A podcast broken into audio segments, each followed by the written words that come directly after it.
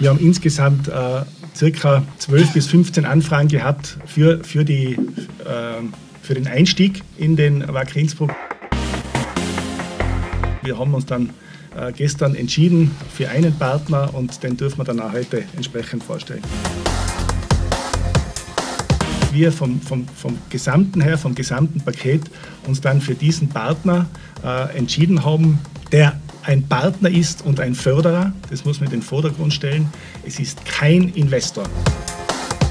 Nur das, was da erzählt wird, hat genau ein Ziel. Das Ziel ist es einzig und allein, dem Investor einen Abgang zu ermöglichen und einen Scherbenhaufen zu hinterlassen.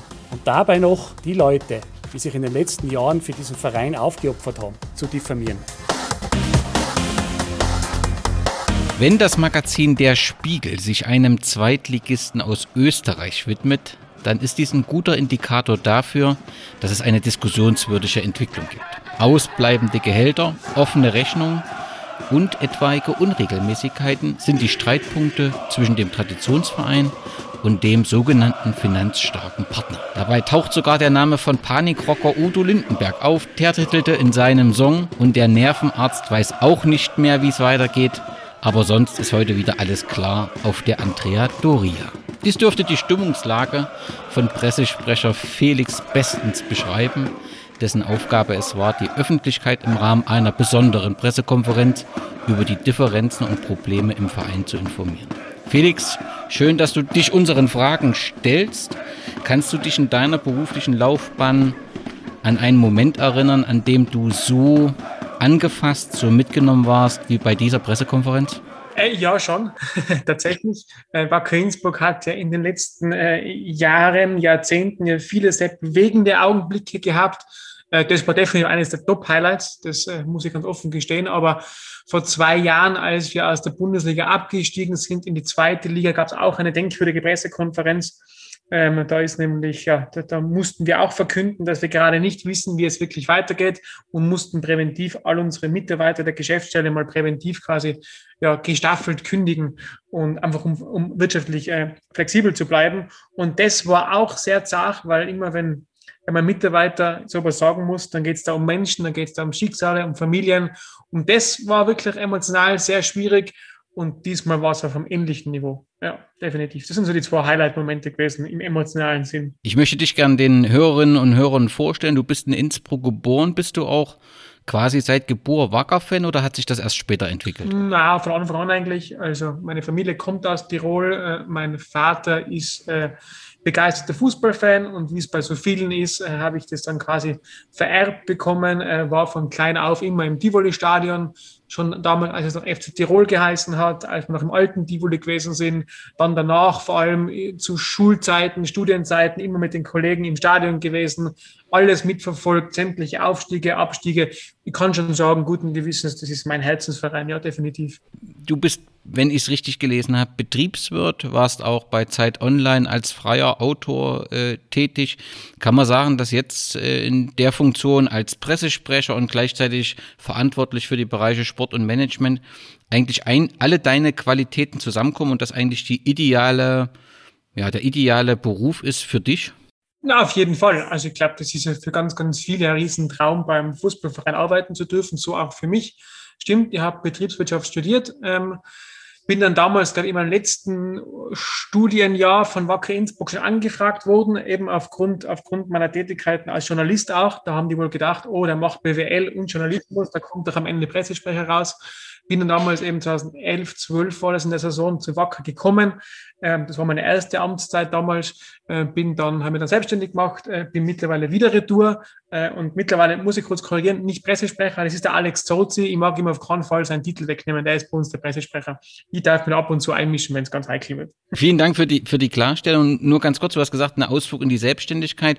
War das so eine Zeit, wo du gesagt hast, ich will auch noch mal was anderes äh, probieren oder war das einfach auch eine schwierige Zeit im Verein und wo du kurz dem Verein den Rücken gedreht hast? Wir sind damals abgestiegen von der Bundesliga in die zweite Liga. Da, das ist immer verbunden mit ordentlich Einsparungen. Ich habe damals gesagt, ich war jetzt ein, drei wunderschöne Jahre dabei, die waren intensiv.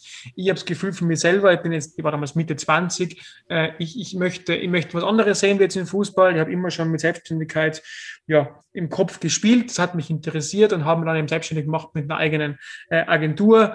Und ja, nach zwei Jahren, zweieinhalb Jahren ging es dann wieder retour, weil der Fußball wieder gerufen hat. Und so ganz erwehren kann man sich dem ja nicht, weil wenn man im Fußball mal dabei ist mit der Emotion, dann sagt man da ganz, ja, ganz schwierig Nein. Und ich bin dann eben zurückgekommen und muss eben sagen, ja, also das ist definitiv äh, ein Feld, das ist äh, hochspannend, hochemotional und ja, wenn man so will, verbindet schon gewisse Fähigkeiten, die mitbringen. Das schon, ja. Also klar, glaube ich zumindest. Mit deinem, mit deinem Neustart äh, war auch verbunden die Aufgabe, der, der eine eigene E-Sports-Abteilung aufzubauen. Ganz offensichtlich ähm, ist ja die, die, die Einschätzung von dem Partner und von dir identisch, dass dort große Potenziale für Verein und Region zu heben sind. Ähm, ist das eine eigene Erfahrung von dir oder, oder ist das einfach deine Sichtweise als, als jemand, der den Verein in die Zukunft entwickeln will? Wie kommt es dazu, dass das Wacker so einen Schwerpunkt auf den Bereich E-Sport setzt? Hm, da gibt es ganz eine nette ähm, Geschichte dazu. Also heißen tut unsere E-Sport-Abteilung ja Wacker Gaming und ist eine eigene ähm, Gesellschaft. Also die ist einfach quasi im Wacker-Konzern mit drinnen, ist aber eigene Gesellschaft. Wenn wir gesagt haben, wenn wir es machen, machen wir es gescheit und nicht irgendwie nur als so Side-Projekt oder als Marketing-Gag, sondern dann gehen wir das richtig an.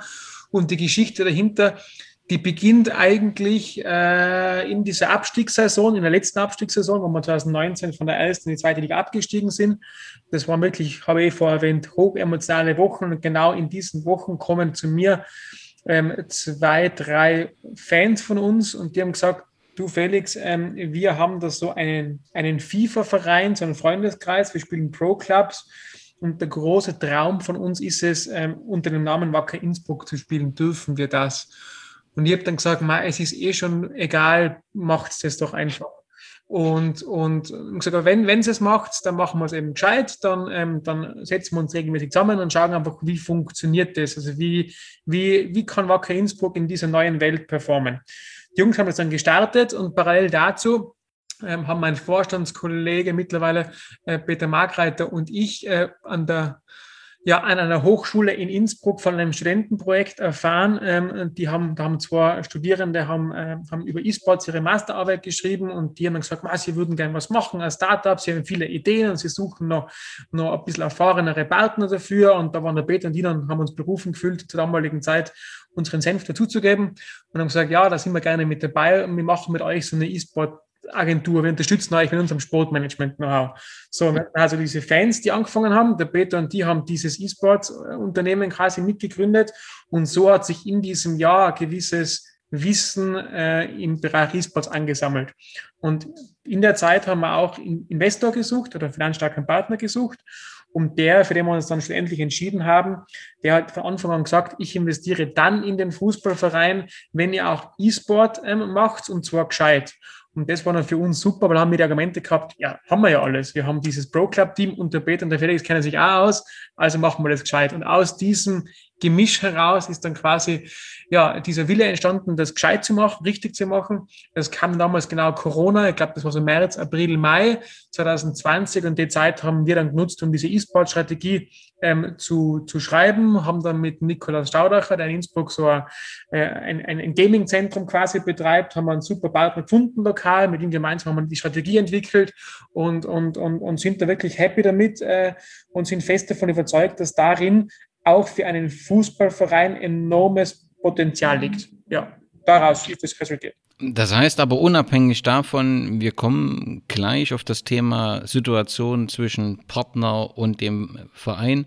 Diese E-Sports-Abteilung wird es auch in Zukunft geben und der aktuelle Vorstand sieht dort auch in Zukunft in, in Themenbereich, was er bearbeiten will.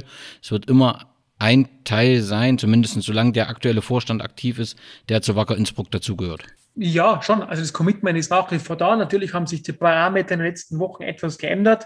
Äh, wenn man es vereinfacht sagen will, äh, wir sind uns einfach aufgrund des Verhaltens äh, unseres finanzstarken Partners in den letzten Wochen sind einfach äh, fix geplante und vertraglich fixierte Einnahmen weggebrochen. Und das ist immer krass. Wenn da ein Großteil Einnahmen einfach so wegbricht von heute auf morgen, dann musst du einfach neu denken anfangen. Ähm, und deswegen äh, tun wir uns generell gerade ein bisschen schwer abzuschätzen, Stand jetzt, Stand heute, wie es genau ausschaut in den nächsten Wochen und Monaten. Also auf Deutsch gesagt, wie viel Geld steht uns zur Verfügung für die einzelnen Themen. Was klar ist, wir sind der Fußballverein, wir haben uns dem Fußball verschrieben, seit über 100 Jahren aber wir haben im letzten Jahr extrem positive Erfahrungen gemacht mit dem Bereich E-Sports. Aber in beiden Bereichen müssen wir zuerst die Finanzierung klären. Das ist auch klar. Das heißt, ja, wir machen beides. Die Frage ist, in welcher Ausprägung, wie viel Geld ist denn dahinter? Nochmal eine Frage zur aktuellen Struktur und deiner Beschäftigung. Du, wir haben ja besprochen, alles äh, zu fragen und du hast auch gesagt, ich gebe auf alles äh, eine Antwort. Das hat ja auch die Pressekonferenz äh, schon gesagt, dass du wirklich immer äh, äh, offen mit den Themen umgehst. Du bist auf der einen Seite bist du Mitglied des Vorstandes des FC Wacker Innsbruck, des Vereins. Genau.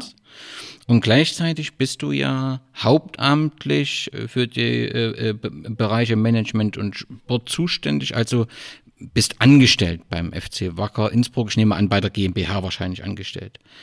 Ähm, das ist ja eher ungewöhnlich. Also zumindest in meinem äh, äh, Feld eher unwirklich, weil im, im, Vorstand in der Regel ist das ehrenamtlich und der bestimmt ja, äh, wo der Verein Hinsicht hinzuentwickeln hat und bedient sich einer hauptamtlichen Geschäftsstelle, die diese Beschlüsse entsprechend umsetzen muss. Nun könnte man ja argumentieren, du überwachst dich ja im Prinzip selbst. Das, diese Struktur ist doch ist das so, so, so, so üblich oder gibt es dafür einfach historische Gründe, dass das so äh, äh gewachsen ist? Ähm, Zumindest wirft sie so ein paar Fragen auf. Mhm. Genau, also die Struktur genau richtig analysiert. Es gibt den eingetragenen Verein, das ist so quasi das Mutterschiff für alles. Und darunter gibt es zwei GmbHs, zwei Tochtergesellschaften, beide sind 100% Töchter. Einmal die Fußball GmbH und einmal die E-Sport GmbH. Ähm, und ähm, die Struktur ist so, es gibt im Verein oben gibt's einen Vorstand ähm, und in den beiden GmbHs gibt es Geschäftsführung jeweils. Ähm, wir, und das ist historisch gewachsen, das kommt noch von unserem Altpräsidenten Gerhard Stocker, betrachten dieses, dieses, ja, dieses Wirtschafts-, äh, diese drei Wirtschaftsbetriebe ähm, konsolidiert. Das heißt, wir denken nicht in einzelnen Kammern und einer macht nur Fußball und pusht die GmbH und der andere macht nur E-Sport, sondern wir verstehen uns als Management-Team und sehen alles konsolidiert. Wir arbeiten auch mit einer konsolidierten Bilanz. Das heißt, es fließt ihm alles zusammen und jeder, der im Management-Team dabei ist, hat die Verantwortung, dass das Gesamtwerk wirtschaftlich funktioniert. So. Ähm, bis zum Einstieg vom Investor war das so, dass der Vorstand ehrenamtlich war und die Geschäftsführung war eingesetzt, das operativ umzusetzen. Ähm, das war bis dato so. Ähm, das hat auch ganz gut funktioniert. Der Vorstand tagt halt da einmal im Monat und die Geschäftsführung holt sich dort quasi die, eigentlich berichtet, holt sich die Beschlüsse ab und geht dann wieder arbeiten. Ähm, hat Vor- und Nachteile prinzipiell, weil es sind ja im Vorstand da meistens eben ehrenamtliche Personen, ähm, die nebenher Firmen haben, Aufgaben haben und so weiter. Das heißt, da ist wenig Zeit, um sich wirklich intensiv zu beschäftigen mit dem Verein. Jetzt haben wir den Vorteil, wir haben einen operativ tätigen Vorstand, der wirklich im Wirtschaftsbetrieb jeden Tag da ist und die Dinge gut einschätzt einschätzen kann. Die Kontrolle funktioniert jetzt anders wie früher. Seit der Finanzstärke-Partner da ist oder da war, muss man mittlerweile fast schon sagen, äh, hat die Kontrolle so funktioniert, dass wir einen Aufsichtsrat installiert haben, freiwillig, der, den hat eben unter anderem der Fernstarke Partner besetzt und der hat uns kontrolliert, was wir hier machen. Ähm, wir hätten uns natürlich den Luxus leisten können, einen einzelnen Geschäftsführer einsetzen bei den Tochtergesellschaften. Darauf haben wir beim ersten Schritt verzichtet, weil sonst die Struktur zu aufgeblasen gewesen wäre. So funktioniert es bei uns im operativen Geschäft. Also der Vorstand ist wirklich ja, ist da und operiert operativ ganz klar als Geschäftsführer der beiden Tochtergesellschaften und wird vom Aufsichtsrat kontrolliert. Okay, damit ist der Aufsichtsrat, also wird der Kontrollfunktion Genüge getan mit der Funktion des Aufsichtsrates, der dann eben auch prüft, wie die Entscheidungen, ob die zutreffend sind, ob das Geld richtig verwendet wird, etc. etc. Letzte Frage ja. zu dir persönlich. Äh, nach so einer Pressekonferenz und nach solchen ja, öffentlichen Vorwürfen, die ja schon im, im Raum stehen und äh, sehr unspezifisch sind, sind, aber damit eben einen schon sehr persönlich treffen. Hast du auch mal drüber nachgedacht, alles hinzuspeisen oder war dir klar, nein, das ist mein Verein und wir kriegen das irgendwie zusammen wieder hin, wir dürfen den Verein hier nicht alleine lassen?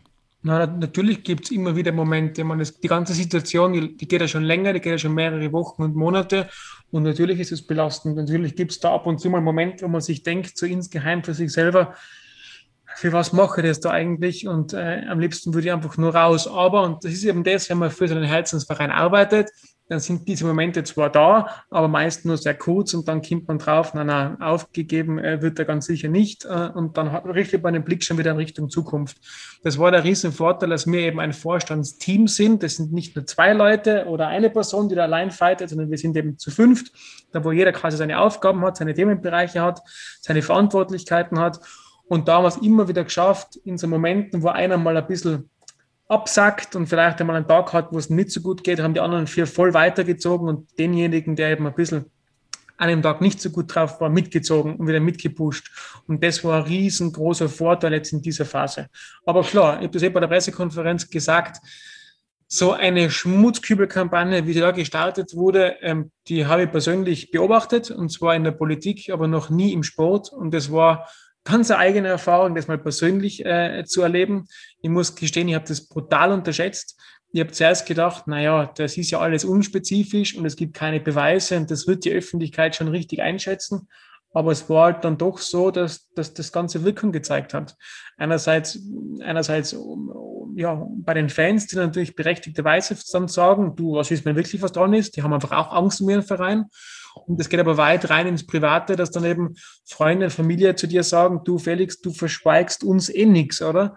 Und da habe ich dann für mich gemerkt, scheiße, das geht brutal tief. Und obwohl alles diffus ist und obwohl es ohne Beweise ist und obwohl das Ganze eigentlich nur dahergesagt ist, geht es trotzdem ganz, ganz tief. Und das hat mich schon erschüttert, muss ich sagen. Kann man sagen, dass, dass wenn es irgendwas Gutes an der aktuellen Situation ist, dass der Vorstand enger zusammengerückt ist und, und gut miteinander zusammenarbeitet? Ja, ja, auf jeden Fall. Also es gibt, es gibt viele positive ähm, Geschichten. Eine ist, dass wir jetzt ein Jahr hatten und es war immer so geplant. Wir haben den fernstarken Partner an Boot geholt mit einem langfristigen Konzept. Wir haben von vornherein gesagt, die ersten zwei, drei Jahre werden dafür verwendet, das Fundament zu legen. Wacker Innsbruck ist ja ein Verein, das hast du in deinem Podcast ja auch schon gebracht gehabt, letztens ein Verein, der sehr turbulente Jahre hinter sich hat und eigentlich nie die Chance erhalten hat, mal so richtig ein, ein fixes Fundament hinzustellen, auf dem man aufbauen kann. Und wir haben jetzt ein Jahr Fundament gebaut und da sind viele tolle Sachen passiert.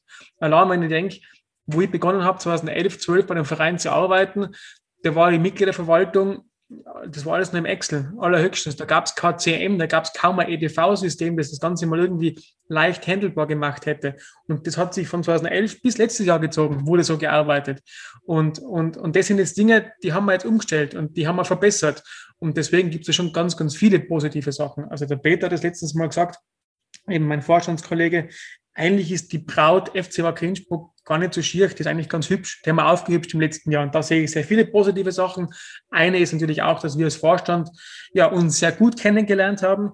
Ich habe, glaube ich, meine Vorstandskollegen öfter gesehen mit meiner Frau zu Hause, aber das ist im Fußball, glaube ich, nicht untypisch. Das ist wohl so. Um alles zu beschreiben, was aktuell passiert, wo müssen wir denn anfangen? Ist es richtig, dass man eigentlich die Saison 2018-19 nehmen. Wacker ist äh, wieder aufgestiegen in die Bundesliga, doch die Saison 18-19 verlief nicht so richtig nach Wunsch und am Ende der Saison, du hast es ja jetzt auch schon mehrere Male angesprochen, war der Abstieg äh, notwendig und damit eben auch diese dramatischen Kürzungen, die Gespräche mit den Mitarbeitern.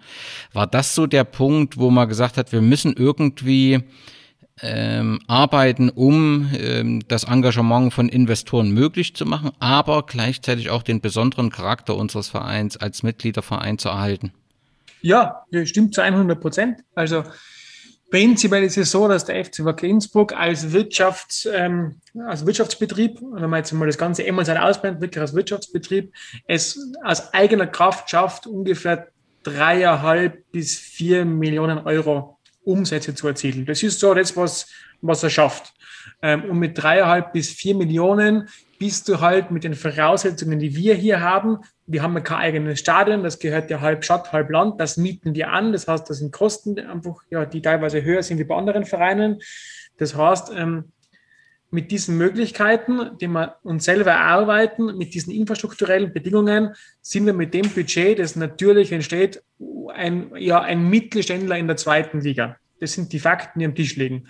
Emotional ist der FC Wacker Innsbruck, das hat der Chris im letzten Podcast ja wunderbar beschrieben, emotional ist der FC Wacker Innsbruck aber ein Bundesligist. Da gehört der im Verständnis der eigenen Fans, im Verständnis der Öffentlichkeit, der Bevölkerung der vor Ort in die Bundesliga. Der ist kein Zweitligist und schon gar kein Mittelständler in der zweiten Liga, sondern der ist in den Top 6 in der ersten Liga. Und diesen Gap, der besteht halt einfach. Und da haben wir dann gesagt, 2018, 19, wo uns eben diese Realität ganz drastisch vor Augen geführt worden ist, haben wir gesagt, okay, es gibt zwei Wege. Entweder wir bekennen uns dazu, dass es eben aus eigener Kraft genau dafür reicht, für zweite Liga Mittelfeld, oder im schlimmsten Fall sogar für noch weiter unten, wenn es mal nicht mehr ausgeht, oder bauen wir den Verein so um, öffnen wir ihn, schaffen wir die Rahmenbedingungen, dass ein Investor an Bord kommen kann. Und mit dieser, mit dieser Klarheit sind wir zur Mitgliederversammlung gegangen, zu unserem höchsten Organ im Verein, haben das präsentiert und haben die Mitglieder entscheiden lassen, okay, was wollt links oder rechts? Und da ist dann eben in dieser damals sehr historischen, sehr emotionalen auch äh, Generalversammlung beschlossen worden, nein, wir ändern die Statuten, wir öffnen uns für Investoren, weil wir möchten schon gemeinschaftlich Richtung Bundesliga. Und das war damals eine Wahrheit, die am Tisch gewesen ist und die wurde so abgestimmt. Auf diese Mitgliederversammlung kommen wir sofort. Äh, lass uns noch mal ganz kurz nach Innsbruck schauen. Wenn ich jetzt hier in Deutschland mit jemand über den österreichischen Fußball rede und die Fanszenen und was so Vereine sind, die die ausstrahlen, dann kommen da natürlich einige Bundesligisten, aber irgendwann in der Liste kommt auf jeden Fall auch Wacker Innsbruck. Ihr habt einen sehr großen, organisierten und zumindestens von außen nimmt man es war auch einen sehr treuen Anhang. Und dann denkt man, Mensch, das ist ein Verein, der hat auf jeden Fall eine Zugkraft. Und wenn du Zugkraft für, für Fans hast, hast du auch eine Zugkraft für Wirtschaftsunternehmen. Was macht es ganz offensichtlich dann doch so schwer, ähm, im Umfeld von, von Wagner Unterstützer zu finden? Ist da in der Vergangenheit vielleicht auch der ein oder andere Fehler gemacht worden, der so ein bisschen verbrannte Erde hinterlassen hat? Ja, das ist eine Frage, die stellen wir uns ja alle permanent. Warum klappt es nicht so richtig? Ich glaube, das ist ein, ein Mix aus ganz, ganz vielen Faktoren einerseits hat der Verein nach diesem, diesem katastrophalen Crash vom FC Tirol einfach einen schwierigen Start gehabt. Man hat damals alle Kräfte gebündelt und gesagt, na na, Fußball in Innsbruck, das muss es weiterhin geben. Aber so ein Konkurs, der hat natürlich, der hat natürlich emotionale Wunden hinterlassen. Und das Vertrauen ist bis heute spürbar noch nie so richtig zurückgekehrt, weil einfach diese Wunde von, von Anfang der 2000er Jahre einfach bis heute noch schmerzvoll einfach da ist. Das spürt man noch im gesamten Umfeld. Eine gewisse Skepsis ist einfach da. Das ist sicher so der Beginn. Dann gab es in den letzten 20 Jahren die verschiedensten Vorstände, die verschiedensten Präsidenten mit den verschiedensten Hintergründen, mit den verschiedensten Firmen, bei denen sie gearbeitet haben, mit den verschiedenen Ansätzen, die es probiert haben, das Ganze besser zu machen und Wacker Innsbruck wieder quasi zu einer Renaissance zu führen. Und man muss sagen, dass eigentlich trotz dieser vielen unterschiedlichen Ansätze es nie gelungen ist, den Verein über längere Zeit zu stabilisieren. Da mag eben eine Sache die sein, dass dieses Vertrauen nie ganz zurückgekehrt ist, aber es gibt da ganz nüchterne andere Faktoren. Tirol ist einfach ein, ein Wirtschaftsstandort, der ist sehr touristisch geprägt. Und ähm, wenn ich mir anschaue, ähm, oder wenn ich mir selber die Frage stelle, ich bin jetzt Touristiker, ich bin äh, Chef von einer bekannten äh, Tiroler Tourismusmarke, ja, wo werbe ich? Ich werde nicht im eigenen Land werben, weil die Leute haben ja schon, sondern ich werde werben bei ja, in Deutschland, in Holland, in Polen, in Großbritannien, da wo halt meine Zielmärkte sind. Wenn man jetzt in die deutsche Bundesliga schaut, sieht man ja viele bekannte Tiroler Tourismusmarken in den Stadien hängen, die bei uns aber nicht hängen. Das heißt, ein Großteil der Wirtschaftsbetriebe hat eigentlich keinen Grund, bei uns im Stadion zu werben. Ähm, die große Industrie ist nicht vorhanden. Die ist eher in Wien, die ist eher in Linz, die ist auch in Vorarlberg draußen. In Tirol haben wir wunderbare Industriebetriebe, aber nicht allzu viele. Und wenn wir sie haben, dann haben die oft Exportquoten jenseits von 90 Prozent. Auf Deutsch sagt, auch die haben kein Rieseninteresse, in Tirol zu werben. Jetzt müssten wir schon jemanden erwischen, der, ein, der bei einer Firma Geschäftsführer oder Inhaber ist und ein riesengroßes Fußballherz hat, äh, um, um, um da wirklich wen zu lukrieren. Und dann kommt natürlich die ganze Swarovski-Thematik noch mit dazu dazu, die auch aus der Geschichte hinlänglich bekannt ist. Äh, da sind definitiv äh, offene Wunden bis heute da. Und das wäre eben einer der großen Betriebe gewesen, ähm, die zwar einen unbedingt einen Grund haben, in Tirol für den Fußball oder dort zu werben, aber die zumindest ein großes Herz gehabt hätten für den Innsbrucker und Tiroler Fußball. Und da ist eben historisch gesehen quasi die Türe zu. Ja, und dann bleibt nicht mehr allzu viel übrig und allzu viel Hebel hat man dann nicht mehr. Und dieser Mix aus diesen vielen verschiedenen ähm, Themen macht es einfach in Innsbruck sehr schwer, den Fußball Fußballverein oder den Fußball generell äh, zu finanzieren, so wie sich viele wünschen, nämlich in der Bundesliga. Deswegen habt ihr der Mitgliederversammlung oder Generalversammlung am 19. Januar das Modell der Kernmitgliedschaft äh, vorgestellt, um eben Partner zu gewinnen oder äh, den Einstieg möglich zu machen. Kannst du ganz kurz dieses Modell nochmal erklären? Und die zweite Frage, sind auch alternative Modelle diskutiert worden, äh, beziehungsweise wie seid ihr auf dieses Modell gekommen? Gibt es ähnlich in Österreich solche Modelle der Kernmitgliedschaft äh, bei anderen Vereinen? Ähm, mir nicht bekannt, wobei da muss ich generell sagen, da bin ich nicht das Mastermind, der da alle, der da alle äh, Infos aus und im Kopf hat. Ähm, der Mastermind dahinter ist bei uns der unser Vorstand für das Thema Recht und Finanzen, Thomas Kerle, äh, ehemaliger Rechtsanwalt, der hat das Ganze ausgeklügelt. Die Prämisse war damals eben, wir wollen uns für einen möglichen Investor oder für einen starken Partner öffnen. Wir wollen dem Möglichkeiten geben, mitzugestalten, aber wir wollen auf keinen Fall die Identität des Vereins aufgeben. Das heißt, das war immer ganz, ganz klar. Wir sind ein Traditionsverein, den es seit über 100 Jahren gibt. Uns gibt wir haben so viele Farben und Logo und Wappen und Namenswechsel hinter uns. Das ist unantastbar. Und wie schaffen wir es, all diese Anforderungen unter einen Hut zu bringen? Und da kam dann eben die Idee der Kernmitgliedschaft aus. Auf Kernmitglied ist nichts anderes wie eine, ja, eine natürliche oder juristische Person, die um die Kernmitgliedschaft ansucht und als Kernmitglied dann eben nicht nur eine Stimme erwerben kann, sondern eine Vielzahl an Stimmen erwerben kann auf der Mitgliederversammlung. Achtung, das heißt nicht, dass das Unternehmen oder die Personen alles bestimmen kann. Das ist ganz genau geregelt, in welchen Abstimmungen, bei welchen Themen ähm, ja, dass die Kernmitgliedsstimmen zählen und wo es pro Kopf Mehrheiten gibt. Das ist ganz genau geregelt, ganz genau ausgeklügelt, gemeinsam mit den Fans, gemeinsam mit den Fanvertretern, sodass eben das gegeben ist. Die Identität des Vereins ist unantastbar. Es bleibt weiterhin ein demokratischer Mitgliederverein, aber zeitgleich hat über die Kernmitgliedschaft der Veranstalter Partner einen gewissen Einfluss, betrifft aber hauptsächlich die Besetzung des Vorstands. Wir hatten das letzte Mal schon die, die kritische mit Chris, die kritische Positionierung von Tivoli Nord besprochen. Chris hatte gesagt, der Vorstand hat sich sehr, sehr viel Mühe gegeben, hat Gespräche mit Fans geführt und ähm, hat äh, überzeugt.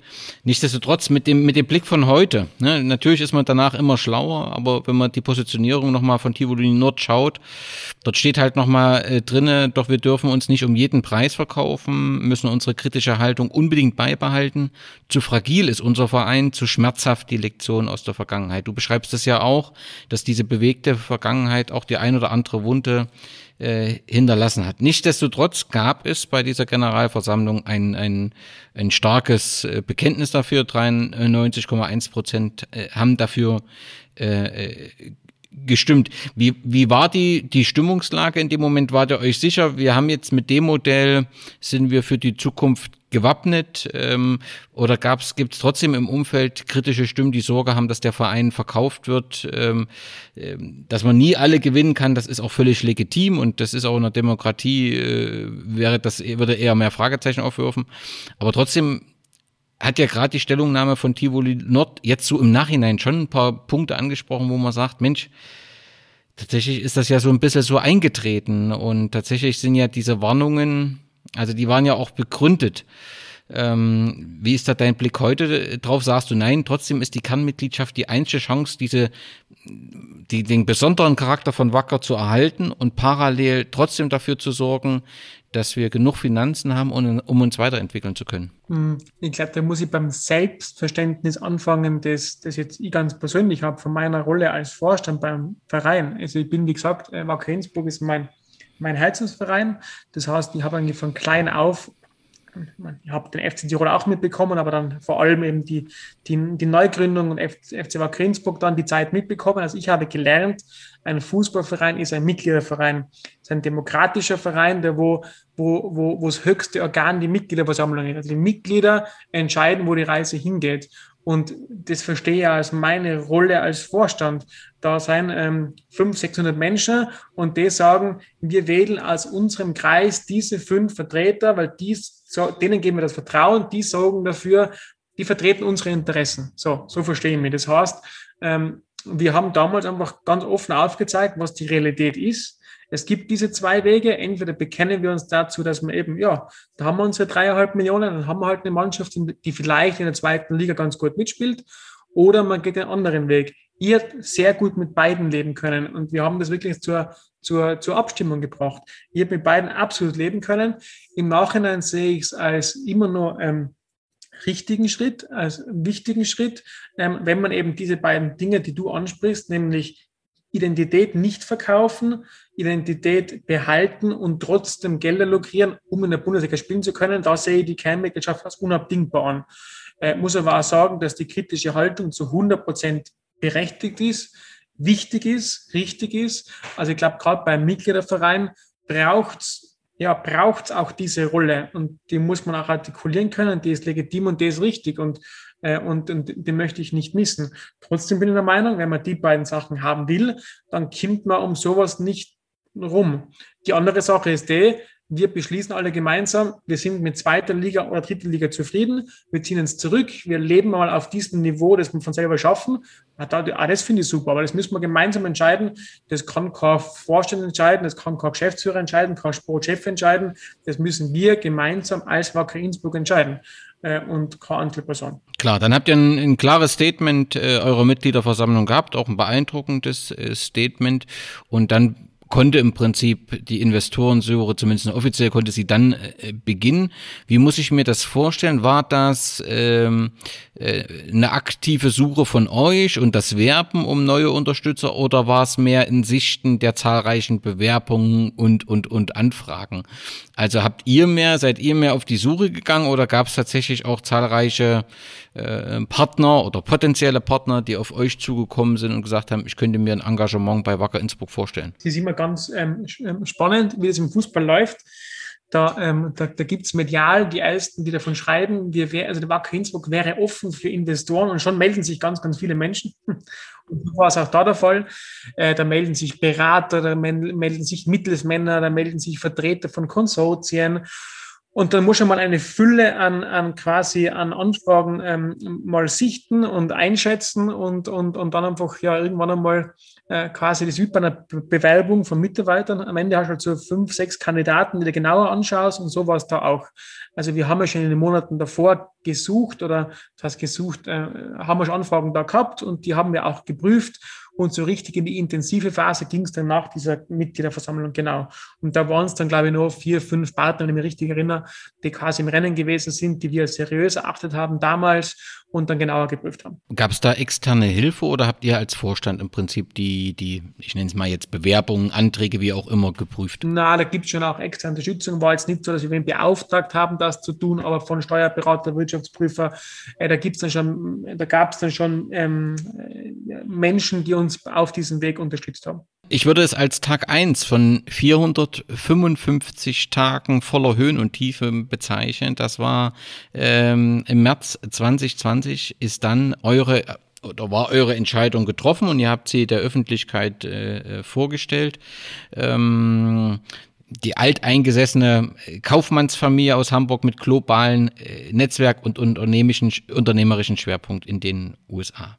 Ihr habt ähm, das offizielle Kernmitglied präsentiert. Man hat auch eine gewisse Euphorie bei allen Beteiligten ähm, gemerkt und die Vorstellung, blieb aber zunächst in dieser anonymisierten Form. Also es gab zwar ein Bindemitglied, der da war, aber im Prinzip wurde gesagt, äh, der Investor beziehungsweise finanzstarke Partner äh, bleibt im Hintergrund.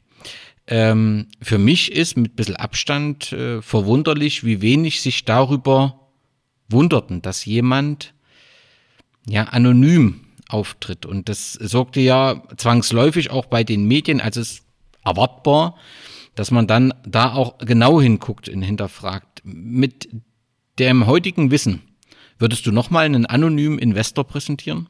Puh, äh, das ist eine sehr gute Frage. Für mich war es damals nachvollziehbar und logisch, ähm, weil die Argumentation war immer die gleiche. Da, da geht es ums Thema Sicherheit. Es gibt äh, zwei Sicherheitskonzepte für jemanden, der Geld hat. Entweder man kennt ihn, man kennt das Gesicht, den Namen und weiß, er hat viel Geld oder sie. Und dann braucht ganz, ganz viel Security und ganz, ganz viel äh, Abschottung. Oder ähm, man sorgt schon präventiv dafür, dass eigentlich niemand so wirklich mitbekommt, dass das die Person ist, die viele Geld hat. Dann kann man sich frei bewegen Man muss sich keine großen Sorgen machen. So ist es damals uns dargestellt worden. Uns hat von vornherein geheißen, jetzt am Anfang, es ist ein erstes Fußballinvestment. Fußball ist einfach eine andere mediale Bühne, als es bei anderen Branchen es der Fall ist. Entsprechend ähm, möchte er am Anfang im Hintergrund bleiben und je mehr Vertrauen aufgebaut wird, je mehr er das Ganze kennenlernt, desto mehr wird er sich zeigen.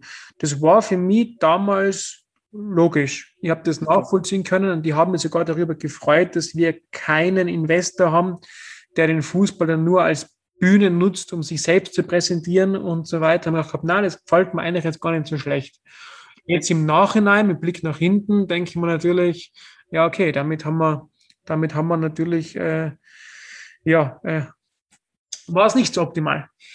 So. Das Gesicht ähm, des Kernmitglieds und des Unterstützung ist der ehemalige ähm, Fußballprofi Jens Duwe, der als Bindeglied zwischen Verein und dem Partner agiert. Ähm, bei der Vorstellung war das sehr euphorisch, so dass auch, auch später war er, glaube ich, in, in der Wackerstube, dem, dem Podcast von Wacker Innsbruck, ähm, zu Gast, so dass das Gefühl entstand. Menschlich hat das alles zwischen den ehemaligen Profi und euch funktioniert. Kann, trifft das auch für die Anfangsphase so zu? Ja, ja, absolut. Also diese Euphorie, und das ist was, was uns ausmacht. Wir sind da meistens sehr ehrlich äh, in der Euphorie, genauso wie wenn es mal nicht so lustig ist. Und das, das war zu 100 Prozent echt und ich war wirklich damals voll gehypt. Also ich, ich habe mich mega gefreut, dass wir jemanden gefunden haben. Ich war felsenfest davon überzeugt, dass es genau der richtige Partner ist. Ich habe gerade bei der Pressekonferenz gesagt, wir haben auf die Werte geschaut, die haben gepasst, auf die Ziele geschaut, die haben gepasst, die Finanzen haben gepasst, der Vertrag hat gepasst. Ich war einfach nur gehypt und habe zu ganz, ganz vielen Journalisten damals gesagt, in Momenten wie diesen träumen andere Vereine von der Champions League, wir als Wacker Innsbruck von Planungssicherheit. Und das war für mich so ein geiles Gefühl, zu wissen, jetzt können wir mal mindestens drei Jahre vorausplanen. Das kannte ich ja in dem Fall noch nicht. Das habe ich mir mal gewünscht, aber ich kannte das nicht. Und entsprechend hat mir das volle getaugt. Und Jens Tuve habe ich damals kennengelernt als sehr sympathischen, sehr offenen, sehr leutseligen Menschen. Ähm, haben wir damals oft gedacht, der Hamburger oder der Hanseat ist dem Tiroler gar nicht so unähnlich. Eben vielleicht ab und zu ein bisschen stur, aber prinzipiell leutselig und offen und herzlich und voller Getag, also absolut. Und wie ist das im Umfeld aufgenommen worden, diese Präsentation und auch diese, diese anonyme Vorstellung? Äh, sorgte das für Begeisterung im Umfeld das, und Zuversicht, dass es jetzt vorangeht? Oder gab es auch kritische Stimmen damals schon im März? Na, kritische Stimmen, glaube ich, gibt es immer und habe ich vorher gesagt, absolut berechtigt. Ich kann mir jetzt nicht erinnern, dass jemand zu mir gesagt hätte, das ist alles Humbug, aber, aber klar, ähm, die gibt es immer. Prinzipiell, glaube ich, waren damals einfach alle erfreut nach einer sehr schwierigen Zeit, nach dem Abstieg. Jetzt haben wir jemanden, jetzt haben wir jemanden, der uns unterstützt. Wir haben jetzt jemanden, der uns auf dem Weg begleitet und der endlich jetzt mit uns diese, die, diese Dinge umsetzt, die wir uns schon lange wünschen. Wir haben ja immer wieder ganz, ganz tolle Menschen bei dem Verein gehabt, die super Ideen hatten, die sich gut auskennen im Fußball und rundherum, also in der Wirtschaft. Ähm, die hatten wir immer da, wir hatten super Konzepte, aber uns hat immer einfach das Geld gefehlt, die finanziellen Möglichkeiten, um die Dinge umzusetzen. Und damals waren die Menschen einfach, glaube ich, extrem euphorisiert, dass jetzt so ein Partner da war. Aber natürlich gab es gerade auch journalistenmäßig schon äh, kritische Nachfragen. Warum zeigt der sich noch nicht? Aber viele haben halt dann gesagt, na, der Jens Tuve sitzt da, den kennt man aus dem Fußball, der war Vizepräsident beim FC St. Pauli, also der ist schon für was gestanden und das war der Vertreter des Investors, der sich halt noch nicht zeigen will. Also das haben sich dann viele dann erklären können, gesagt, na, dann passt das für mich. So war mein Eindruck, mein subjektiver. Die Mitglieder haben Jens Duwe dann ja auch kennengelernt, wenn ich das äh, richtig wahrgenommen habe. Im Juli 2020 habt ihr eine außerordentliche Generalversammlung äh, veranstaltet. Ihr habt einen neuen Präsidenten mit Joachim gewählt, der mit 99 90 Prozent äh, der Stimmen ein großes Vertrauen genoss. Und in dem Rahmen hat sich ja auch Jens Duwe vorgestellt, beziehungsweise hat seine, seine Vorstellung präsentiert. Wie haben die Mitglieder das äh, wahrgenommen, die da waren bei dieser Generalversammlung? Ich glaube, so richtig vorgestellt hat sich der Jens ein bisschen davor, weil vor einer Generalversammlung machen wir immer Vereinsabend, also quasi einfach Mitgliederstammtische. Ähm, und da hat er sich vorgestellt und das war meiner Meinung nach sehr positiv. Also er hat damals sehr nachvollziehbar erklärt, warum der Investor das machen will, äh, woher, wie der Kontakt entstanden ist, wie die Verhandlungen waren. Ähm, die Ziele und die Werte haben eben gepasst. Man hat dann eigentlich schon sehr früh begonnen, operativ zu sprechen. Hat der Jens immer abgewertet, man, du, wegen jetzt, wegen der Fankneipe bin ich der falsche Ansprechpartner, da bitte mit dem operativen Vorstand sprechen. Ich bin hier der Aufsichtsrat. Also, und, und so hat man eigentlich schon sehr früh begonnen, nach dem Kennenlernen über konkrete Dinge zu reden. Und da wieder das Gefühl gehabt, na, na, das, das scheint zu passen. Wenn man schon über konkrete Sachen redet, dann, dann würde die Basis geschaffen sein.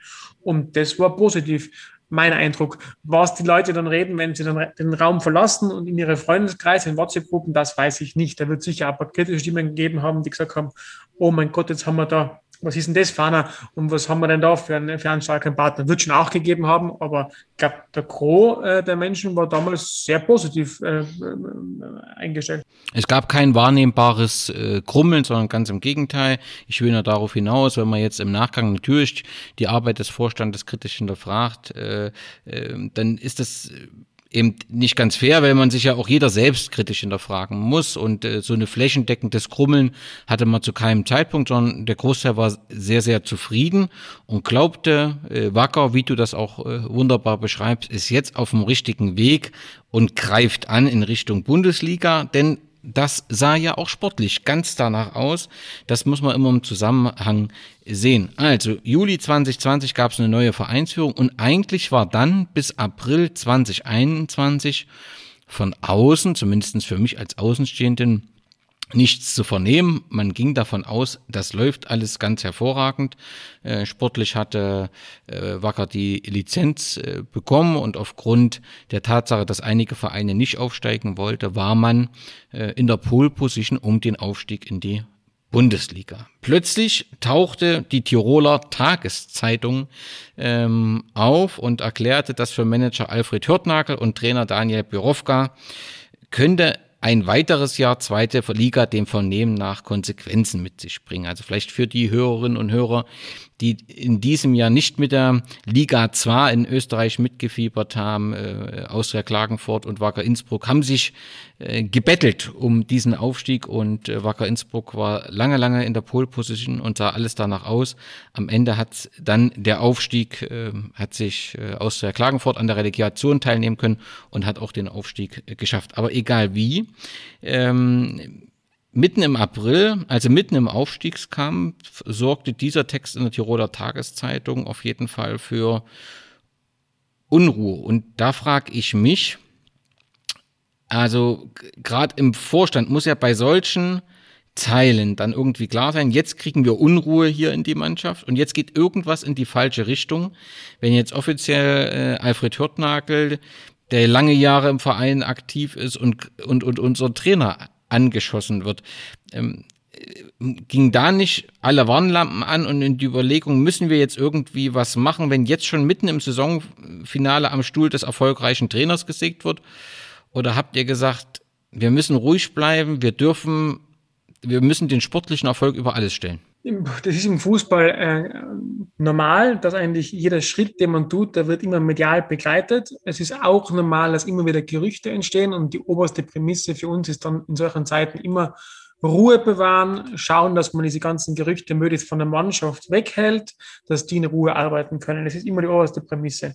Für uns äh, war das ja so, ich meine, Ali Hörtagel und Daniel Birovka angezählt, war ja, also hat mit der inneren Wahrnehmung bei uns im Verein absolut nicht zusammengestimmt. Das war absolut für uns überhaupt keine Frage, äh, hat sich nicht so dargestellt. Für uns war einfach damals wichtig ähm, und die ganzen Diskussionen oder die Partnerschaft mit dem Investor hat ja so im Jänner, Februar begonnen, sagen wir mal so, intensiver zu werden. Und äh, das hat sich so Woche für Woche gesteigert. Und irgendwann war es dann in den Medien und dann steigt der Druck immer weiter. Und wir haben immer gesagt, wir können jetzt nichts anderes machen, wie Ruhe ausstrahlen, Souveränität ausstrahlen und möglichst schauen, dass diese Dinge nicht hochkochen, weil es waren einfach drei Dinge, die für uns über allem standen. Erstens die Lizenz, die bekommt man bei uns immer so im April ungefähr, bekommt man die Lizenz für die nächste Saison. Das durfte nicht gefährdet werden. Da brauchen wir definitiv keine, äh, keine Unruhe, sondern das müssen wir sauber erledigen.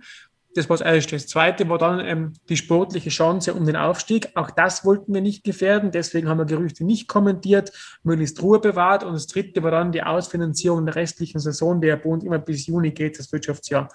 Und aus diesen drei Gründen haben wir versucht, möglichst alles ruhig zu halten und da sind irgendwelche ja, in irgendwelchen blinden Aktionismus zu verfallen. Das waren so die drei Gründe. Aber sowas ist immer extrem diffizil, extrem herausfordernd. Man muss sich vorstellen, bei so einem Fußballverein, da sind ja da sind ja mal um die 50 äh, Fixangestellten, da sind um die 100 äh, Empfänger von, äh, von Aufwandsentschädigungen und so weiter, das sind ja 150, 200 Menschen, die da wirklich jeden Tag da sind, operativ mitleiden, mitleben. Äh, da gibt es viele informelle Kontakte und das alles zu lenken, zu steuern, das ist immer sehr, sehr komplex und sehr, sehr herausfordernd. Ist uns aber über lange Zeit sehr gut, glaube ich, gelungen und war auch wichtig. Und ich führe auch darauf zurück, dass wir bis zum Schluss eigentlich im, im, im, im Aufstiegsrennen mit dabei waren. Ein großer Pluspunkt war da auch der Trainer Daniel Birovka, der ja bei den äh, 1860 Münchner Löwen äh, eben ähm, ja auch schon gewisse Erfahrungen gemacht hatte mit solchen Situationen. Entsprechend hat er gesagt, wie ist es raus, ihr kümmert euch ums Organisatorische, ich mache den Sport. Also der war dann auch wenn der unruhig geworden wäre, dann wäre es schwierig geworden. Aber er ist da wirklich gestanden, war stabil. Das war ganz, ganz wichtig in der Phase.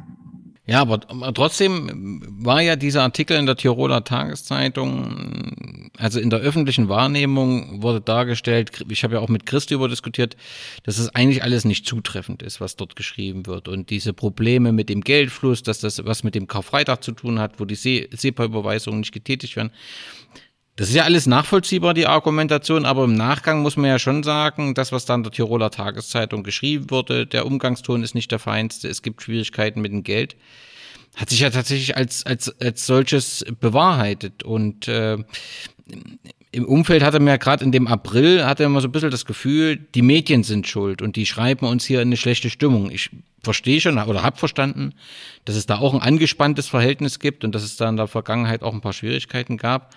Aber äh, nichtdestotrotz, ähm, ja, ist es doch eine schwierige Situation, wenn eben Geld nicht fließt und, und, und, und wenn tatsächlich der Umgangston offensichtlich nicht so der feinste war in den Sitzungen, also wenn es da auch mal Streit gibt, da letztendlich den Deckel drauf zu halten. Also ihr habt, ihr habt wirklich das Ziel gehabt, um das nochmal richtig klarzustellen, zu sagen, wir wollen in die, in die erste Bundesliga und wir, wir müssen da jetzt irgendwie durch, wir dürfen diesen Spielbetrieb äh, nicht gefährden und hatte tatsächlich die Hoffnung, dass ihr euch bis in die Sommerpause, ich sag mal, rettet und, und dann im Prinzip dann versucht, irgendwie klar Schiff zu machen. Ja, genau, das beschreibt es eigentlich perfekt, richtig.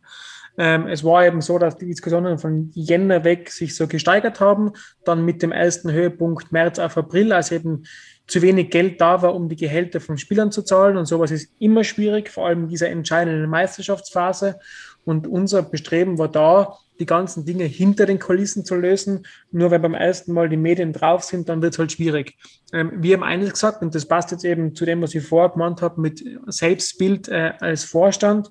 Wir haben eines gesagt, wir wollen, ganz egal, wie schwer das es wird, wir wollen eines bleiben und das ist ehrlich. Also wenn wir nichts mehr in der Hand haben, keinen Cent mehr. Bei uns können wir immer selber entscheiden, sind wir ehrlich oder sind wir nicht ehrlich.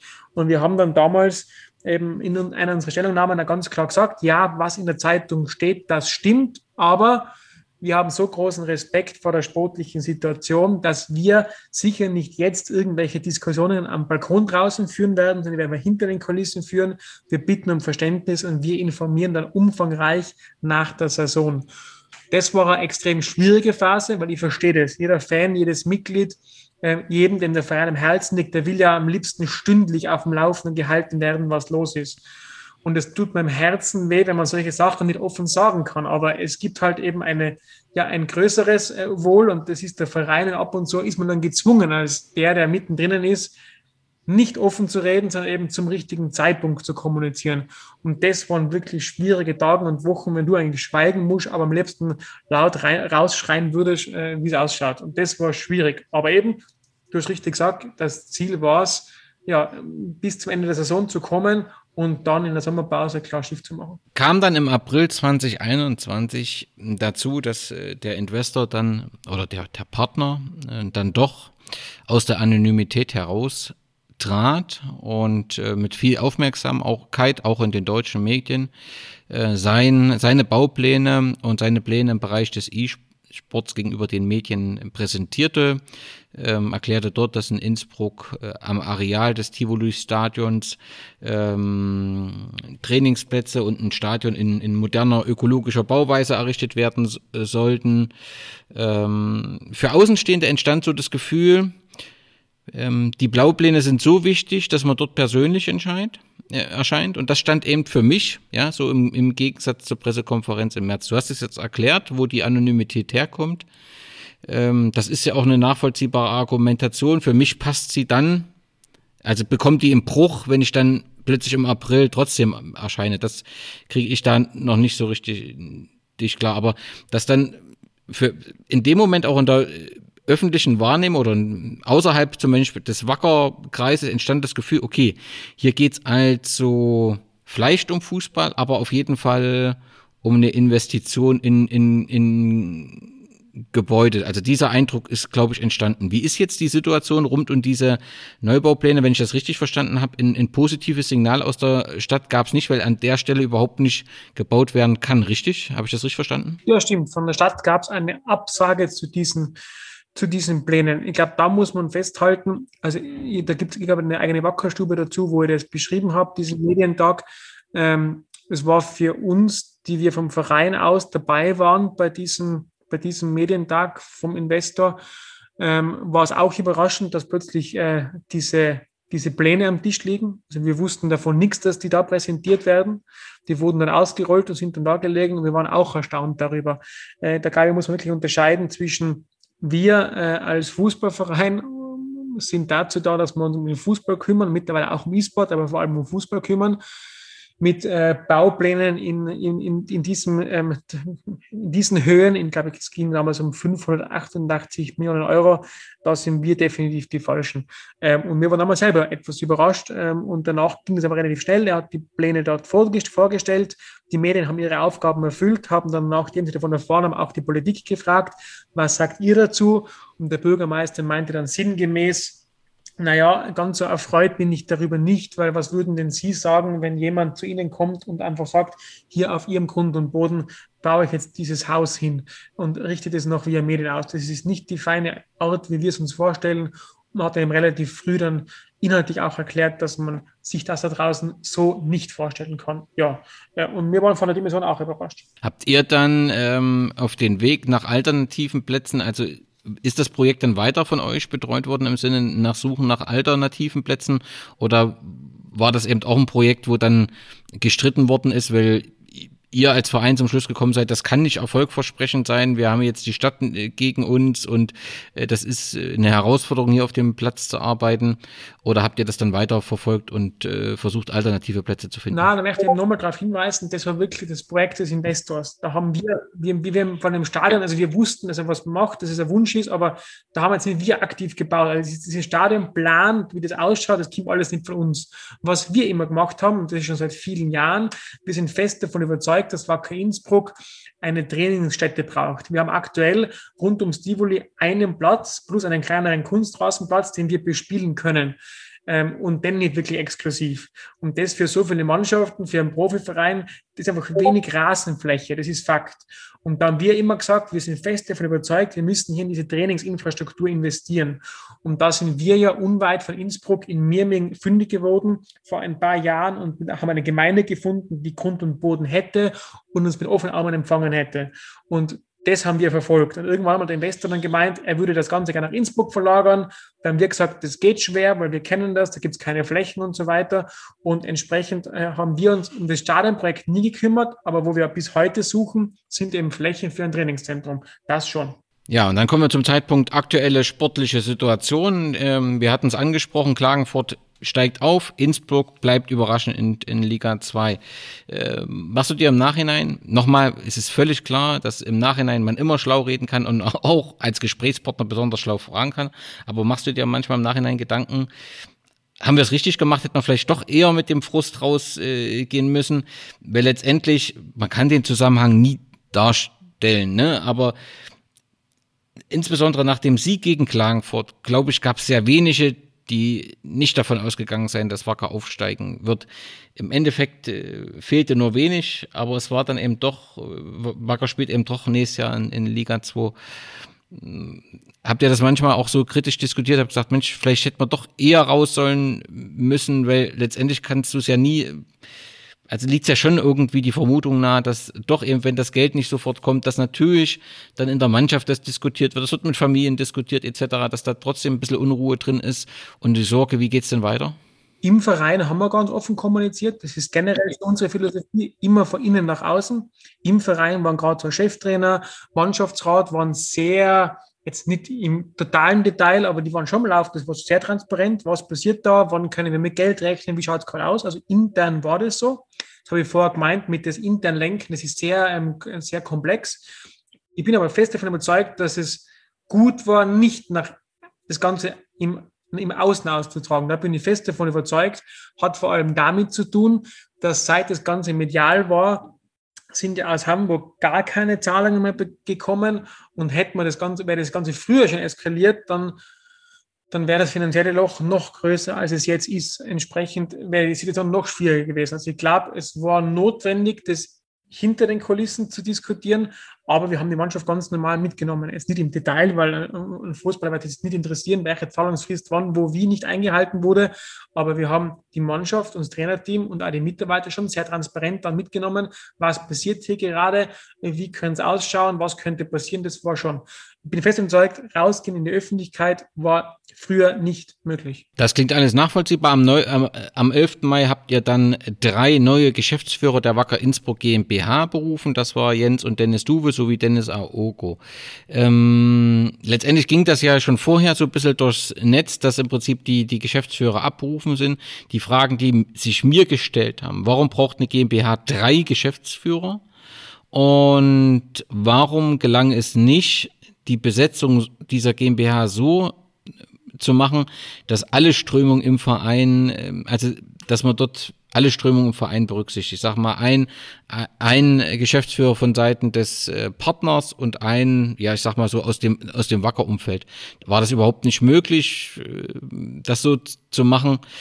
Mir hat sich das nicht erschlossen, diese drei Geschäftsführer in dem Moment. Ich hatte da ein extrem ungutes Gefühl. Ähm, das Ganze ist so entstanden. Ich habe bei der Pressekonferenz gesagt, wir haben uns ja offen entschuldigt und das möchte ich jetzt da auch nochmal ganz offen sagen. Also ähm, diese Entscheidung, diesen Partner hereinzuholen, die haben schon wir getroffen als Vorstand und das müssen wir auch auf unsere Kappe nehmen. Also im Nachhinein ist man immer gescheiter, ja, das stimmt, aber aus der Verantwortung stehlen dürfen wir uns auf keinen Fall.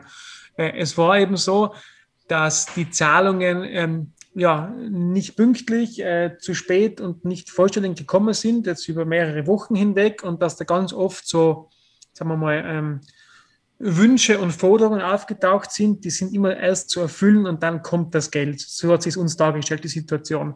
Und das war einmal ganz kritisch von März auf April, als zum ersten Mal die Gehälter zu spät kamen und dann nochmal von April auf Mai.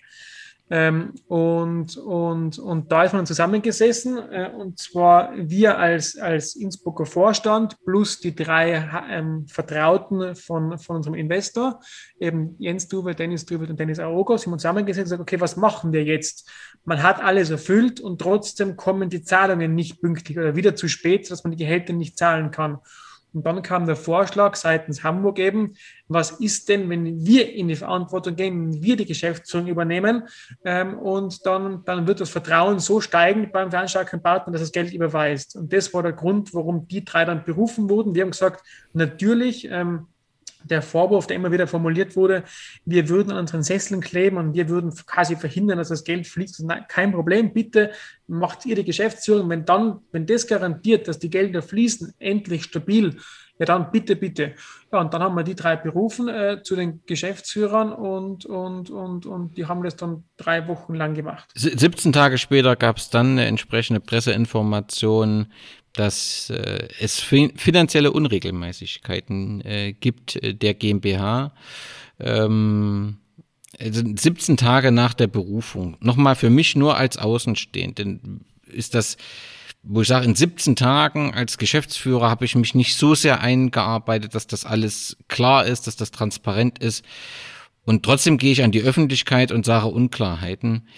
Das, das gab es bei mir mehrere Fragezeichen, aber die Pressemitteilung ist ja sehr unspezifisch. Also es werden äh, pauschal gesagt, es gibt Unregelmäßigkeiten, die müssen aufgeklärt werden.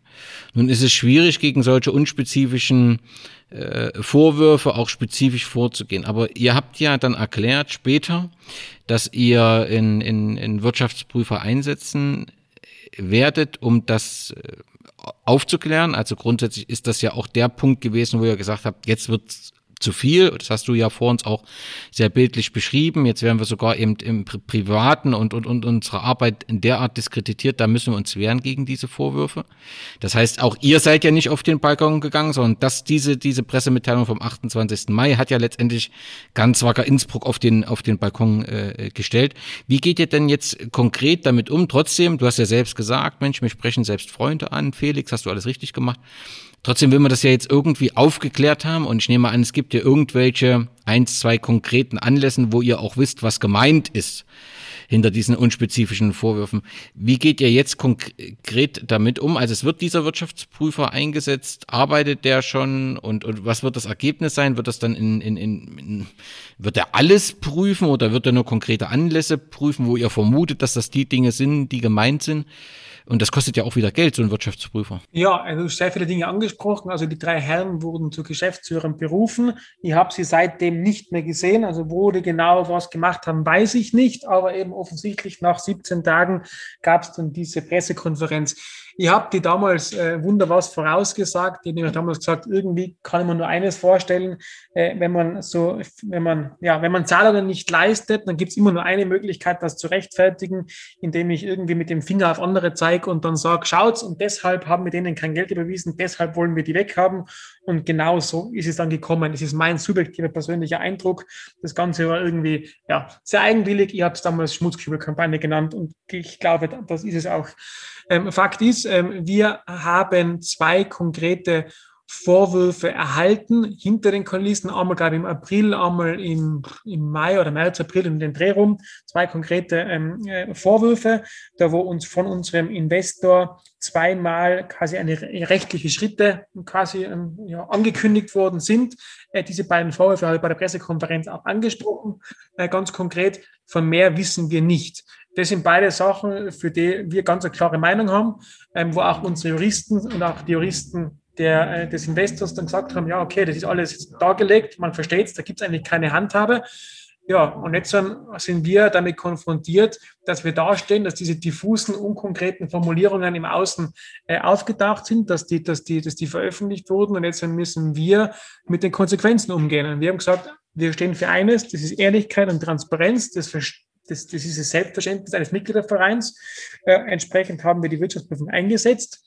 Äh, die sind auch jetzt schon dran. Ich glaube, gerade heute gab es wieder am Nachmittag einen, eine Telefonkonferenz, wo das Ganze eben spezifiziert wird, was wird genau geprüft, wann, wie lange dauert es und so weiter, weil es eben schwierig ist, wenn diffuse Vorwürfe da sind, dann ist man ja quasi, dann muss man ja quasi alles prüfen, um auch alles ausschließen zu können. Und da findet man jetzt gerade den Fokus. Also auf jeden Fall werden die beiden konkreten Dinge, die benannt, die für uns benannt wurden, auf jeden Fall geprüft. Plus einfach darüber hinaus wird alles nochmal angeschaut auf Plausibilität, auf Richtigkeit und so weiter. In der Pressekonferenz sinngemäß und in der folgenden Presseaussendung wird wirklich, habt ihr erklärt, wir werden alles dafür tun, rasch eine Lösung herbeizuführen und dieses Spiel zu beenden.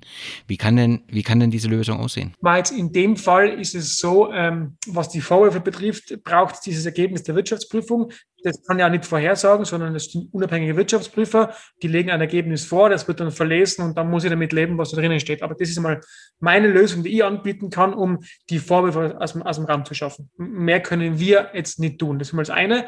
Und das andere ist äh, eben diese permanenten Diskussionen, diese permanente PR-Schlammschlacht, die schadet ja allen. Die schadet ja den handelnden Personen. Also ich glaube, keiner von uns ist jetzt irgendwie ja, hat einen besseren Ruf wie davor, sondern der Ruf hat uns allen angekratzt. Plus, und das ist noch viel entscheidender, das Image des Vereins ist enorm angepasst. Wir sind der Verein mit einer bewegten Historie. Jetzt sind wir um ein Kapitel reicher und das ist kein glorreiches. Und das ist extrem schade, extrem mühsam. Und deswegen war eben unsere oberste Prämisse, dass diese Schlammschlacht in der Öffentlichkeit sehr schnell aufhört. Deswegen haben wir uns auch einmal geäußert, und zwar bei dieser Pressekonferenz, davor nicht, danach nur dann, wenn wieder was kam und da alle sehr bescheiden und sehr runterkochen, weil es um den Verein geht und nicht um irgendeine Schlammschlacht auszutragen. Und das war für uns quasi eine schnelle Lösung, das mal runterzubringen. Und jetzt geht es darum, sehr schnell eine Wahrheit herzubekommen. Mit Wahrheit meine ich, ähm, wir müssen wissen, will der Partner noch, will der Investor noch oder will er nicht? Wenn er nicht will, dann müssen wir damit leben, dass einfach fix verplante, vertraglich fixierte Einnahmen jetzt wegbrechen. Und wir müssen eine Lösung finden, wie gehen wir damit um. Ich glaube, für jedes Unternehmen in jeder Branche, in jedem Land dieser Welt ist es schwierig, wenn ein Großteil der Einnahmen die geplant, die prognostiziert sind, plötzlich wegbricht. Dann muss man einfach, ja, da muss man, da kommt man ins Straucheln und da muss man erfinderisch sein und da muss man mal alle Kräfte bündeln und schauen, was kann man tun. Und das ist eine Lösung für uns, die, die wir, ja, die wir jetzt an, die wir finden müssen. Und das ist durchaus sehr herausfordernd. Das kann ich gut nachvollziehen. Ihr habt äh, drei Modelle erklärt. Ähm, Modell zwei ist im Prinzip die Suche nach alternativen Investoren. Ist da nicht die Gefahr relativ groß, dass man sich auf, aufgrund der angespannten Situation unter Wert verkauft? Oder sagst du, nein, nein, wir haben durch die Situation viel dazugelernt und äh, wir werden jetzt noch genauer hinschauen? Ähm, wir haben beim ersten Mal ähm, schon sehr genau geprüft, aber es ist so, man kann die Finanzen prüfen, man kann rechtliches prüfen, aber in den Menschen hineinschauen kann man leider nie. Das wird auch in Zukunft so sein.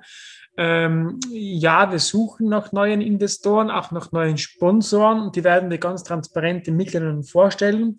Ich denke, in diesem Prozess werden man, werden man uns noch mehr Zeit nehmen, dann die den Mitgliedern vorzustellen und dann muss der Verein ein Gefühl entwickeln, ja, wir wollen oder wir wollen nicht. Das muss, da, da glaube ich, in dem, in dem Punkt müssen wir uns noch mehr, noch mehr Zeit nehmen. Ist natürlich alles etwas verschärft, weil die, die Zeit die ist einfach nicht da. Also aktuell ist immer eben so, dass einfach einmal weggebrochen sind. Das heißt, wir müssen jetzt schauen, wie kriegen wir schnell frisches Geld her, um die Zeit zu haben, um die Prozesse zu lenken. Und wir haben gesagt, ganz egal, was kommt, wir haben jeden Plan im Griff. Das ist so ein alter Spruch von unserem Altpräsidenten Gerhard Stocker. Wir haben alles im Griff, aber mit den nötigen Konsequenzen. Und davon bin ich fest überzeugt. Und wenn wir einen Partner jetzt an Boot holen, dann definitiv muss das jemand sein, wo wir alle gemeinsam sagen wollen, das ist ein Partner, den wollen wir bei Innsbruckerinnen haben. Und das muss sehr transparent, sehr genau und sehr detailliert geprüft und vorgestellt sein. Modell 3 war das gesund schrumpfen. Ich habe erstmal so gedacht, Mensch, was spricht gegen das Modell des natürlichen Wachstums? Aber ich denke, das hast du ganz gut mit, schon mit der Generalversammlung im Januar 2020 erklärt. Die Mitglieder haben sich dafür entschieden zu sagen, wir wollen wieder zurück in die Bundesliga und wir wollen ähm, Investoren den, den Einstieg ermöglichen. Und deswegen ist äh, Modell 3 kommt dann letztendlich nur äh, zum Zuge, wenn man letztendlich keinen alternativen Partner findet. Ja, also ich hab, muss auch sagen, also Variante 3, die wurde immer quasi als Horrorvariante dann dargestellt. Das ist quasi die Gesundheit, wo man, wo man sich wieder von, von vielen Dingen trennen muss. Das Gesicht vom Wacker, was heute ist, wird sich verändern bei der Variante, aber prinzipiell habe ich auch da kein schlechtes Gefühl und kein Problem damit. Aber es muss eben Folgendes passieren. Wir als Verein, als Mitglieder, als Fans müssen uns dann dazu bekennen und dann anerkennen, dass es so ist, dass das eben momentan Wacker Innsbruck ist. Ein dann gesunder Zweitligist. Nicht mehr und nicht weniger, mit allen Konsequenzen. Es kann auch sein, wenn man das Niveau nicht halten kann, dass man irgendwann sich das Niveau nicht mehr leisten kann. Und da muss man überlegen, wo geht man dann hin und wie macht. Also es gibt dann schon einfach noch gewisse, hm, gewisse Fragezeichen, aber prinzipiell habe ich gegen gesund schrumpfen und dann einmal anerkennen, was die Realität ist, auch nichts dagegen. Aber äh, natürlich ist Wacker Innsbruck von der, von der Umgebung her einfach ein so großer Name, dass sich alle wünschen, dass der Verein in der Bundesliga ist. Aber das ist nichts, was ihr entscheiden kann oder ein Forscher, ein Geschäftsführer, sondern das muss wirklich, das muss der Verein, sprich, das müssen die Mitglieder, die den Verein ausmachen, entscheiden. Euer Trainer, du hast gerade angesprochen, jetzt steht noch eine Saison in der Liga 2 auf dem Plan. In jedem Fall, euer Trainer hatte Anfragen aus Unterhaching. Wie groß war der Stein, der euch vom Herzen gefallen ist, dass der Trainer dort der Unruhe, die im Verein ist, seine Arbeit äh, fortsetzen wird und im Prinzip äh, ja seine, seine Vision, seine Ziele weiterhin bei Wacker verwirklichen will. Ja, prinzipiell finde ich es super, wenn für uns Menschen Angebote bekommen, weil das heißt, es sind gute Menschen, die hier gute Arbeit leisten. Deswegen freut mich sowas immer. Ähm, und ich finde es auch immer schön, wenn Menschen loyal sind und sagen, auch in schwierigen Zeiten äh, bleibe ich bei dem, bei, bei dem Verein und, und stehe dahinter und, und kämpfe gemeinsam. Und das finde ich immer sehr, sehr schön. Und gerade Daniel Birovka habe genau so einen Menschen kennengelernt. Jemand, der in schweren Zeiten nicht davon rennt, sondern sich der Situation stellt, die Aufgabe annimmt. Und ich hoffe, und dafür fight ich auch jeden Tag, ich hoffe, wir können ihm einen entsprechenden Rahmenbedingungen, einen entsprechenden Kader zur Verfügung stellen, dass sich dieses Bekenntnis, diese Loyalität auch lohnt und er wirklich die Ziele umsetzen kann, die er sich selber auch setzt. Trotzdem werdet ihr noch so ein bisschen äh, das irgendwie mit dem Investor oder mit dem Partner ähm, lösen müssen. Ähm, die, der Kronenzeitung schreibt, ähm, ein Kontakt über WhatsApp und so weiter ist, ist, ist nicht möglich wie muss ich mir das im Moment vorstellen? Also man muss das ja irgendwie dann trotzdem auch ordentlich auslaufen lassen, sollte es nicht äh, weitergehen. Das heißt, der Kontakt findet aktuell ausschließlich über eure Rechtsbeistände statt? Ja, genau, richtig. Also aktuell gibt es persönlich keinen Kontakt mehr. Der war früher sehr eng, eben bis hin zu WhatsApp, wo man sich über Spiele ausgetauscht hat, wo man sich über Alltägliches ausgetauscht hat. Mittlerweile ist das Ganze eben leider nur noch über Rechtsanwälte möglich. Ähm, ja, und auch unsere Juristen, die sind gerade dran, hier ein Szenario zu entwickeln, wie man das Ganze eben sauber lösen kann. Ich glaube, das ist das Wichtigste, eine schnelle Lösung, eine saubere Lösung für alle Beteiligten. Was wir alle verhindern müssen, davon bin ich fest überzeugt, einen weiteren Image-Schaden für alle Beteiligten, weil da verlieren wir, da verliert jeder. Das heißt, eine saubere Lösung, eine schnelle Lösung ist sicher anzustreben, aber da sind aktuell auch sehr die Juristen leider Gottes gefragt. Sollte irgendwann einmal wieder das Fenster aufgehen und mal die Chance auf einen persönlichen Kontakt, äh, sollte die sich mal ergeben, dann würde ich es auch charmant finden, diese Variante nochmal zu probieren, zu sagen, hey, da ging was schief, da sind Verletzungen passiert, äh, aber schaffen wir es nicht jetzt einfach vernünftig zu sein, so wie zwei Eheleute, die sich nach einigen Jahren Ehen trennen, da kann man es mit einem Rosenkrieg machen oder man sagt einfach, du, anerkennen wir die Situation und finden eine vernünftige Lösung. Das wäre mir das Liebste. Wenn das nicht geht, dann müssen es die Rechtbeistände lösen. Eigentlich ein perfektes äh, Schlusswort. Äh, trotzdem äh, lässt ja die Pressemitteilung vom 11. Juni vermuten, ähm, wo der Partner sich äh, dahingehend äußert, dass er auch überlegt, bereits getätigte Zahlungen zurückzufordern. So ist es zumindest in den jeweiligen Pressetexten äh, zu entnehmen. Ähm, heißt das ja schon, ist noch viel Arbeit vor euch, das letztendlich ähm, zu lösen. Felix, wenn wir in einem Jahr miteinander äh, sprechen, wo steht Wacker dann? Was, was müsste passiert sein, dass du sagst, wir sind jetzt auf einem guten Weg? Also, wie es genau ausschaut in einem Jahr, weiß ich natürlich nicht, weil, weil dazu der Fußballbuch viel zu, viel zu, ähm, ja, viel zu schnelllebig, kurzlebig ist. Da geht es schnell hin und her, da können sich Situationen bei mal ändern. Wenn ich einen Wunsch äußern dürfte, dann wünsche ich mir, dass die Situation mit dem finanzstarken Partner, den wir hatten, sich äh, gütlich gelöst hat, dass es eine rasche Lösung gab, ähm, dass es keine Schlammschlacht gab, sondern das Ganze wirklich, äh, ja, hoffentlich partnerschaftlich die Trennung verschatten ging. Das wünsche ich mir einerseits. Zweitens wünsche ich mir, dass sich einige Sponsoren ähm, neue Mitglieder gefunden haben, Freunde gefunden haben, die gesagt haben, na, in der jetzigen Phase, es wäre einfach schade, wenn es Wacker Innsbruck in der, in der Größe nicht mehr gäbe, die quasi mit an Bord gekommen sind und das Ganze äh, stabilisiert haben. Ich wünsche mir, dass wir in einer Größe, jetzt denke ich da sowohl budgetär als auch äh, von Mitarbeitern als auch vom Büro einer Größe dastehen, wo wir gesund sind, wo wir nicht zu groß, nicht zu klein sind. Das wünschen wir. Und ich wünsche mir, dass wir äh, eine Mannschaft haben, die uns viel Freude bereitet, die vielleicht, wenn es gut läuft, auch um einen möglichen Aufstieg mitspielt. Muss aber nicht sein. Wir haben gesehen, dass eine Mannschaft, die befreit aufspielt, auch sehr viel Spaß äh, machen kann. Die muss gar nicht mehr Aufstieg mitspielen.